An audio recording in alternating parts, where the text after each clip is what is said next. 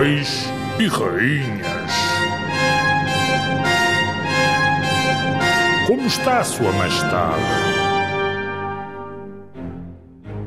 Dom Afonso Henriques, o primeiro rei de Portugal. Não se sabe ao certo onde nasceu, mas pensa-se que terá nascido em Coimbra, filho dos senhores do condado portucalense. Quando o pai de Dom Afonso Henriques morreu, a mãe começou a pensar em unir-se à Galiza. Dom Afonso Henriques disse: não! Queria a independência do condado, lutou contra a mãe e fundou um país. Em 1143 ficou conhecido como o Conquistador.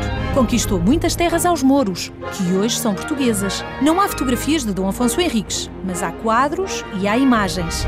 Acredita-se que o rei era um homem alto e forte e combatia com uma espada que pesava 15 quilos.